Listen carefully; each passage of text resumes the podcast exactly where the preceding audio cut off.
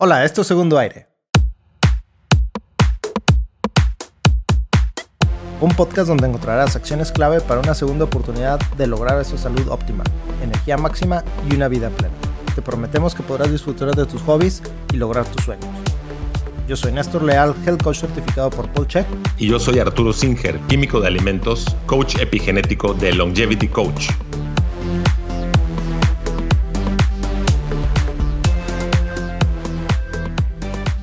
Quiero agradecer a Tienda Épica por nunca haber vendido y nunca vender hamburguesa de mentiras. Quiero agradecer a, a Raval Studio también por hacer un milagro de nuestras ediciones, porque a veces agarramos monte y hablamos cosas que no tienen que ver con el episodio. Quiero entrar con un poquito de futurismo. Imagínate Néstor, que eres un astronauta, bueno, cosmonauta, según diría Carl Sagan, y vas de viaje a Marte y se te antoja una hamburguesa.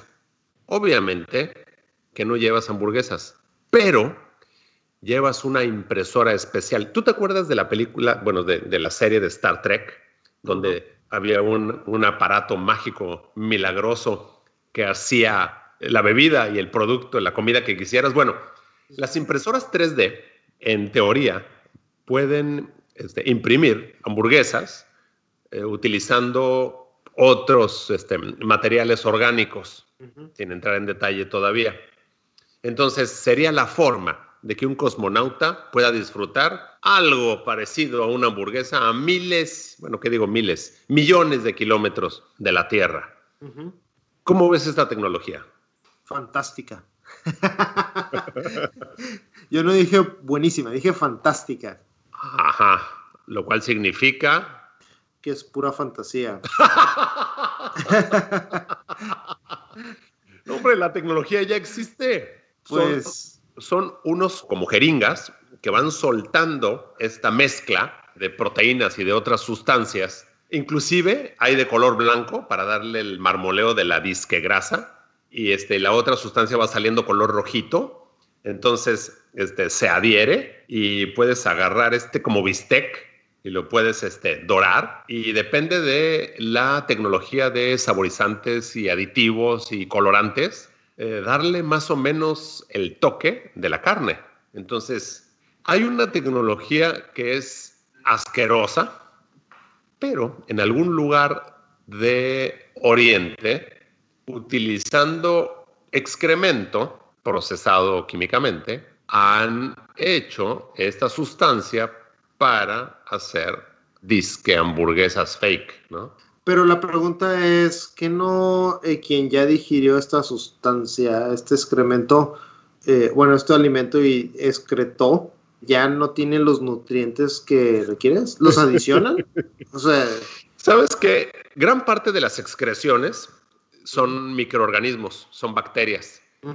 De hecho, si te has dado cuenta, por muy poquito que uno, ah, por ejemplo, si uno come arroz, y si uno come arroz, este, el famoso arroz eh, resistente, te comes una tacita de arroz o menos, que en su mayoría es agua, y el volumen de ese se multiplica. Es muchísimo mayor. Y esto es porque uno está excretando microorganismos. Entonces, la cantidad de proteína, técnicamente hablando, que tienen las heces es mayor de la que podríamos pensar. ¿eh?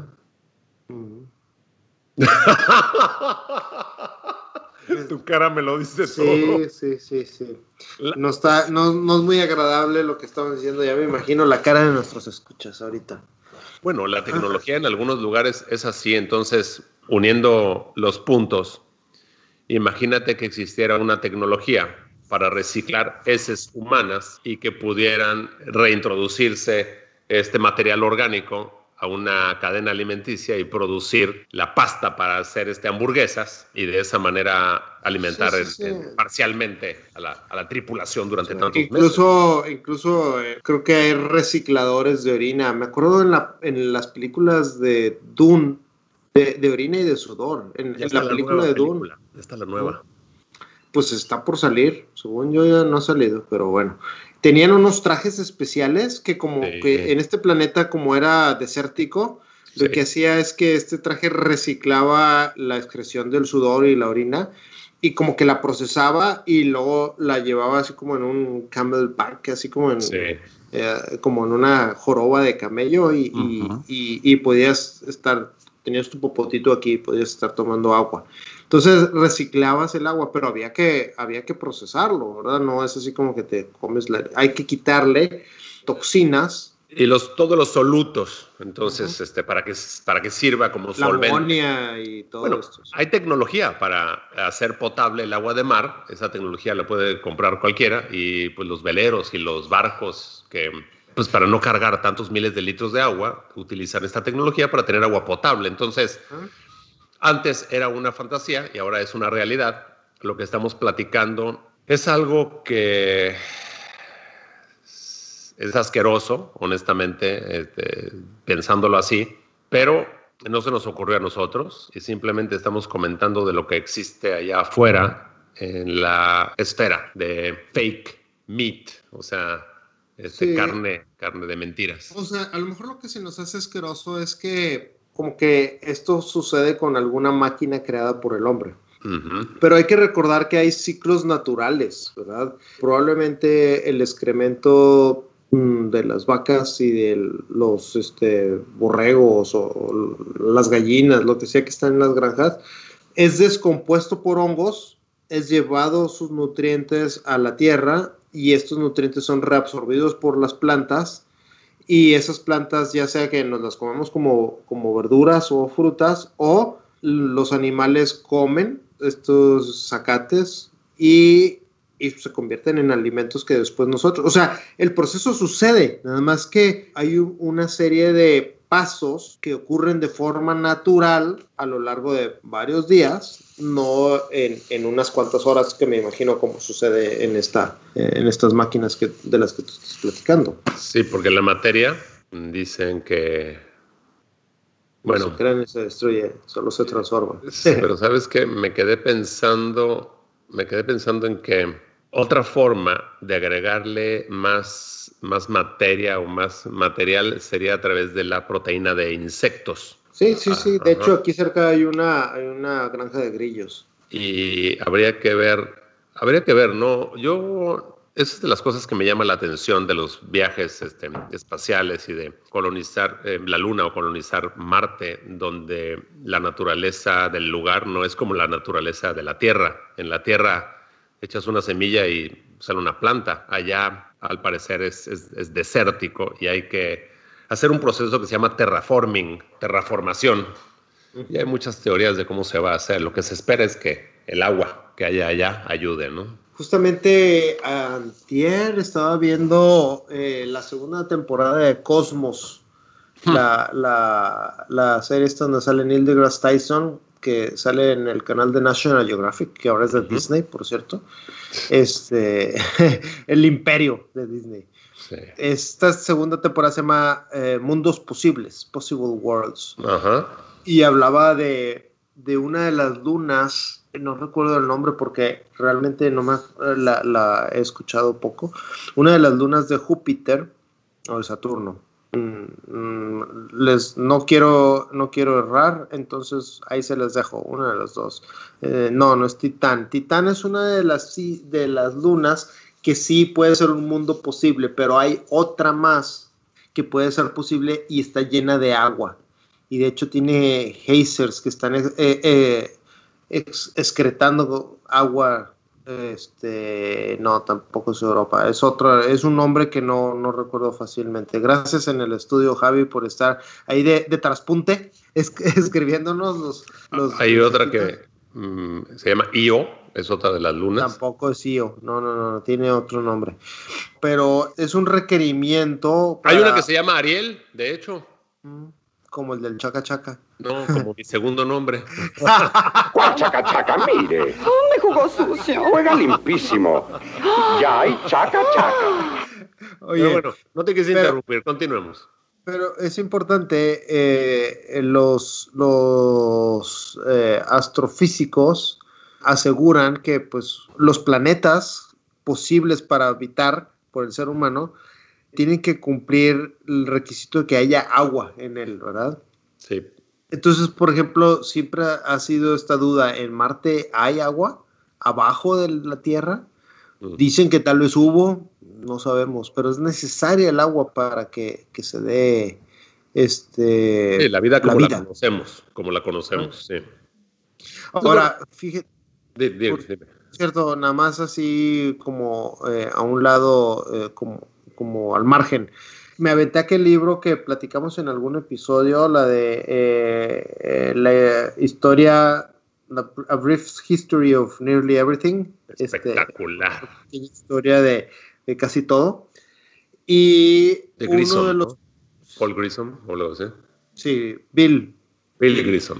Bill Bryson. ajá. Eh, un comentario que hizo que yo lo tenía mal entendido es que el carbono no es el, es el componente más abundante en la Tierra, sino el silicio. Ok. Mm. Pero la mayoría de los organismos están compuestos de carbono, pero hay, hay minerales o mm, no minerales, este elementos más abundantes que el carbono. El carbono creo que está como en el séptimo o octavo lugar. Pues los chips, los microchips están hechos de silicio. Y eventualmente, según algunos futuristas, cuando llegue la singularidad, pues vamos a ser uno con los organismos de silicio, ¿no? Vamos a hacer cyborg, sí, eh, ¿cómo se llama? Ciberne- organismos cibernéticos, ¿sí? Sí, hace un par de años publiqué un essay en mi página de LinkedIn, creo que también en la de Facebook, hablando sobre esto y también puse ahí mis películas favoritas sobre transhumanismo, desde pasar partes del cuerpo a, a robots o, o a máquinas o hacer el upload de tu conciencia. De hecho, ahí hay, hay ot- una película también donde unos astronautas cambian su cuerpo humano por un robot, por una máquina que puede viajar en el espacio y Ajá. aguantar este, presiones, temperaturas, radiaciones mejor que el cuerpo. Lo que, lo que yo siempre me he preguntado, que casi nunca lo exponen en estas películas y en estas historias y novelas, es qué, de qué se alimentan estos organismos eh, cibernéticos, ¿verdad? Eh, hay, hay algunos, por ejemplo, eh, por ejemplo, en las películas estas de Blade Runner que también hemos platicado, pues los, los, este, los Nexus no comían, no era necesario que se alimentaran, ¿verdad? No, yo creo es- que sí, pero no los simulaban.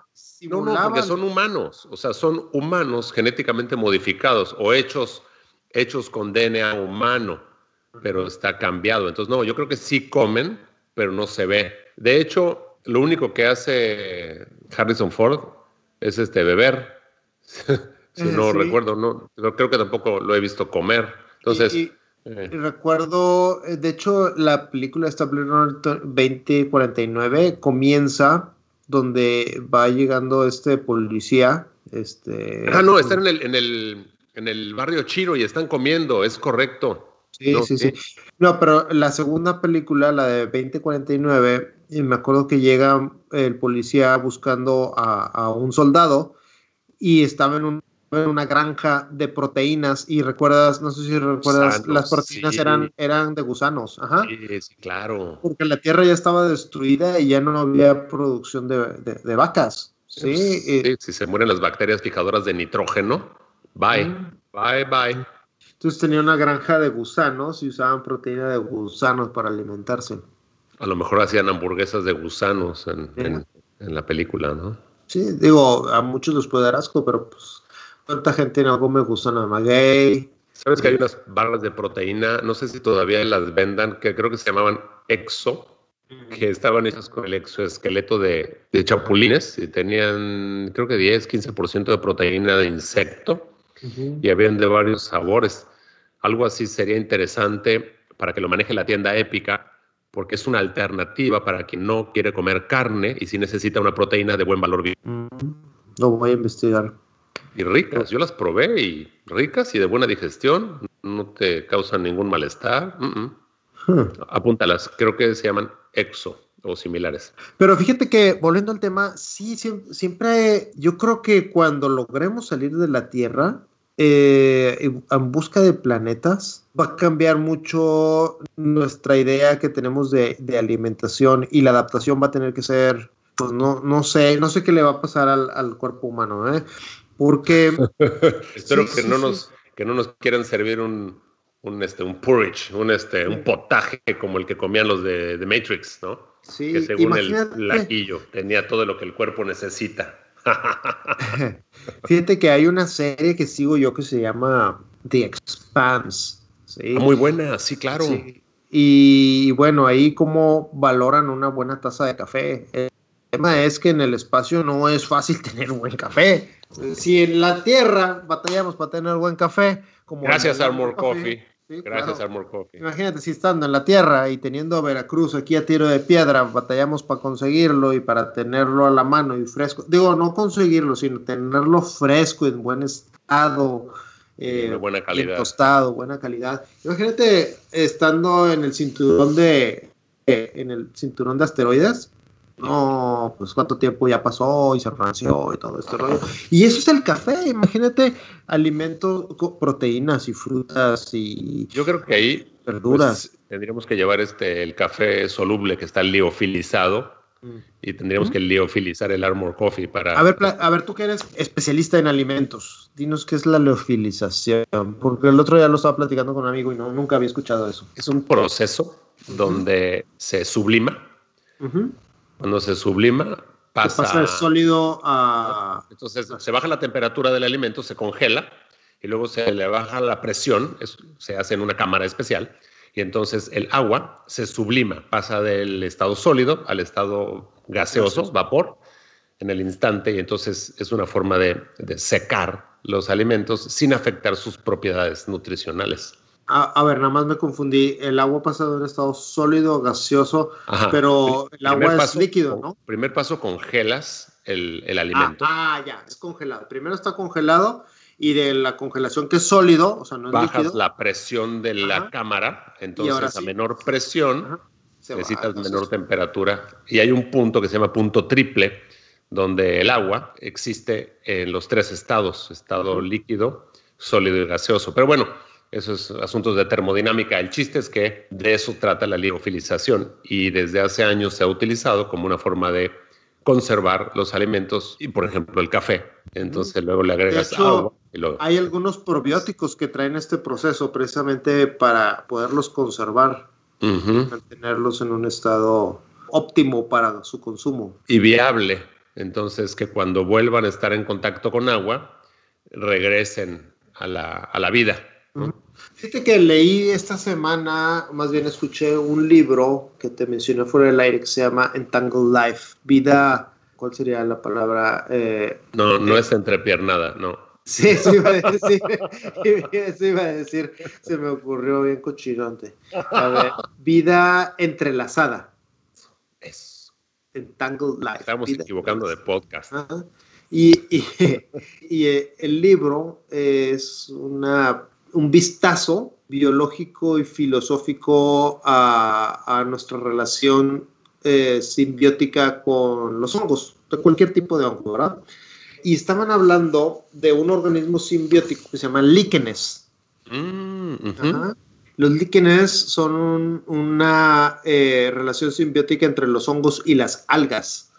Y son unos organismos súper, súper resistentes que se los han llevado los, los, astronautas este, mm, de la Tierra, los han llevado a hacer experimentos fuera al espacio para, para ver cómo crecen, cómo se reproducen. ¿Y los podemos este, comer? ¿Ya has probado líquenes? No, no he probado líquenes. ¿Tú has comido líquenes? No, pero ¿sabes qué? Se pueden, pues se, puede, se podría hacer como Digo, yo prefiero comerme una hamburguesa de líquenes que una hamburguesa de materia fecal. Es, es, es, lo que iba yo, porque me acordé, y, sí, o sea, si tiene, si tiene la parte nutritiva de las algas, ¿sí? Y tiene hongos que son benéficos para nuestro metabolismo, pues ¿por qué no? Pero o sea, ¿por, es una pasta y que las bacterias y los hongos reaccionen y generen nuevos aminoácidos, perdón, nuevas proteínas basados en los aminoácidos y entonces aumente la calidad nutricional, como cuando fermentas algo, ¿no? Claro. Ahora, hay que pensar de que si somos seres terrestres, nosotros estamos adaptados a lo que se da en- de forma natural en el globo terráqueo, ¿verdad? Pero si luego vamos a ser cosmonautas y vamos a estar viajando entre planetas, pues nos vamos a adaptar a lo que se dé fuera, ¿verdad? A lo mejor ya no vamos a ser humanos terrestres, va a haber una modificación genética, una adaptación, Un no lo sé. Sí, claro. Ajá. Sí, sí, Bueno. este, De hecho, están diciendo por ahí que los primeros este, astronautas o cosmonautas eh, van a tener algunas adaptaciones genéticas para la radiación, claro. para los niveles de oxígeno que se van a estar este, manejando. Inclusive, por ahí leí que una de las cosas que se podría implementar en los humanos del futuro, genéticamente modificados, es que tuvieran clorofila en la piel para producirse su propio alimento a partir de radiación. Ujú. Como las plantas. Sí, Sí. como las plantas. De hecho, los líquenes, según escuchaba en este libro, este, son resistentes a la radiación gamma en- del espacio. Ajá. Son, su- son organismos súper resistentes, igual que los tardigrades, ¿cómo se llaman en español? Los tardigrades. Ah, sí, que son los casi inmortales, esos Ajá. pequeños, este, son como unos ositos, ¿no? sí, pequeños animalitos. Tardigrados, tardigrados, nos dice nuestro transpunte en el, en el estudio. Sí, este, los, los tardigrados y los líquenes han sido los organismos más resistentes que se han podido llevar al espacio y regresarlos. Ajá.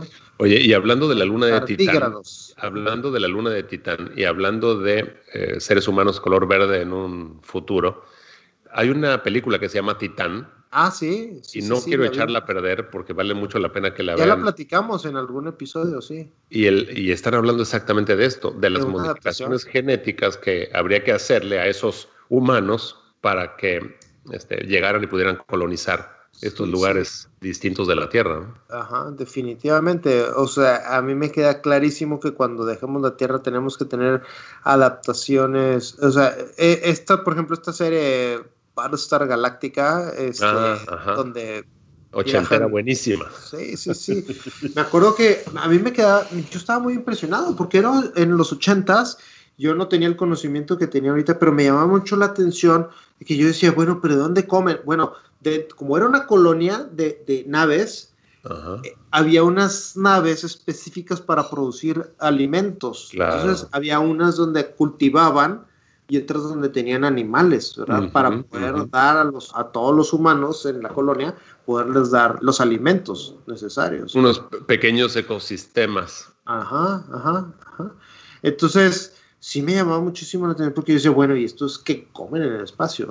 Eh, no, no estaba esta idea fantástica como la que iniciaste el episodio, donde, que yo digo que es fantástica, que es una impresora de alimentos, ¿verdad? Pero esta tecnología ya existe. Pero bueno, de regreso, ¿tú te acuerdas de la, la película, creo que se llama El Marciano, The Martian? Ajá, sí, con... donde finalmente este, este hombre este, se pone se hace suelo y se pone a plantar papas. papas. Sí, claro. Ajá. Utiliza este excremento guardado al alto vacío para Con Damon. Ah, Ajá, sí, sí, tenía suelo. excremento al alto vacío. Ajá, ajá. Sí, necesitaba, necesitaba precisamente lo que te decía, necesitas nutrientes para el suelo. y las bacterias. nutrientes- Ajá, Sí, sí, sí.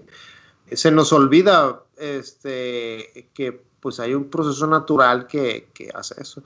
Es como, es como ahorita los niños, muchas, muchos de los niños creen que la carne viene del supermercado.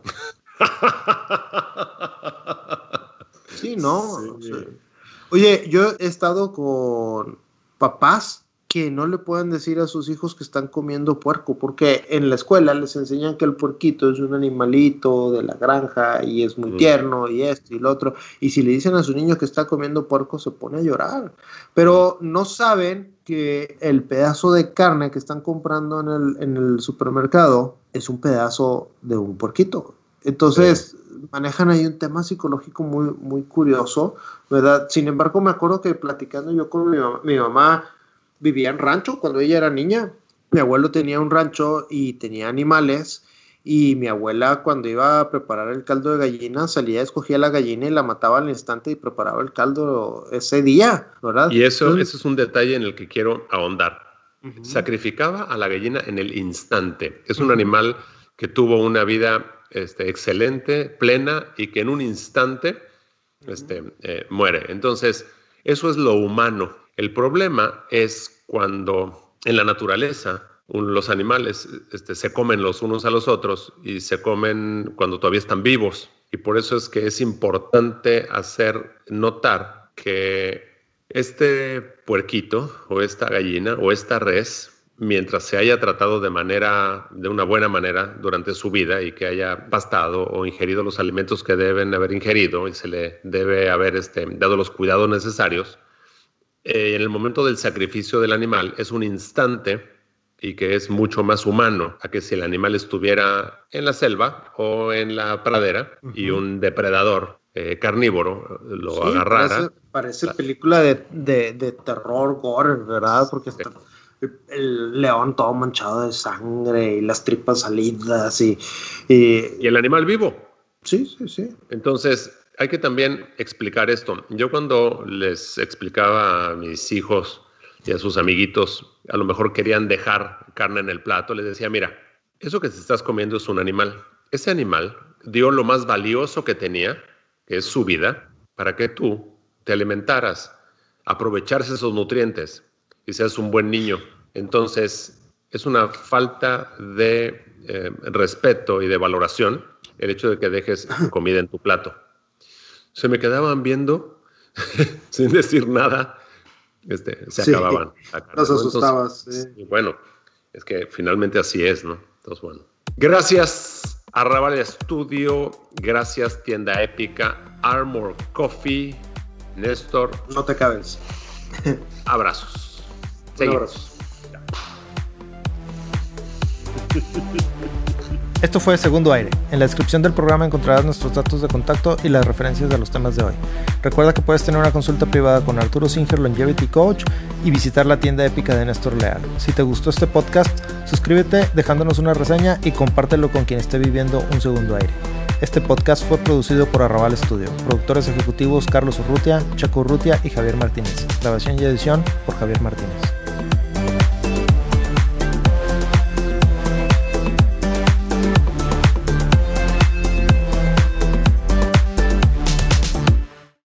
Este podcast se hace exclusivamente para propósitos de información general. Las declaraciones y opiniones expresadas en este podcast no constituyen consejos médicos. Este podcast, incluyendo Arturo Singer, Néstor Leal y los productores, se deslindan de cualquier responsabilidad por cualquier efecto adverso relacionado al uso de la información aquí contenida. Las opiniones de los invitados son propias y este podcast no promueve ni acepta responsabilidad alguna por las declaraciones de los invitados. Este podcast no hace representaciones ni da garantías de las cualificaciones o credibilidad de los invitados. Este podcast puede incluir promoción o publicidad pagadas para productos o servicios. Los individuos en este podcast pueden tener un interés económico directo o indirecto en los productos y servicios referenciados en el podcast. Si cree que tiene un problema médico, un médico autorizado.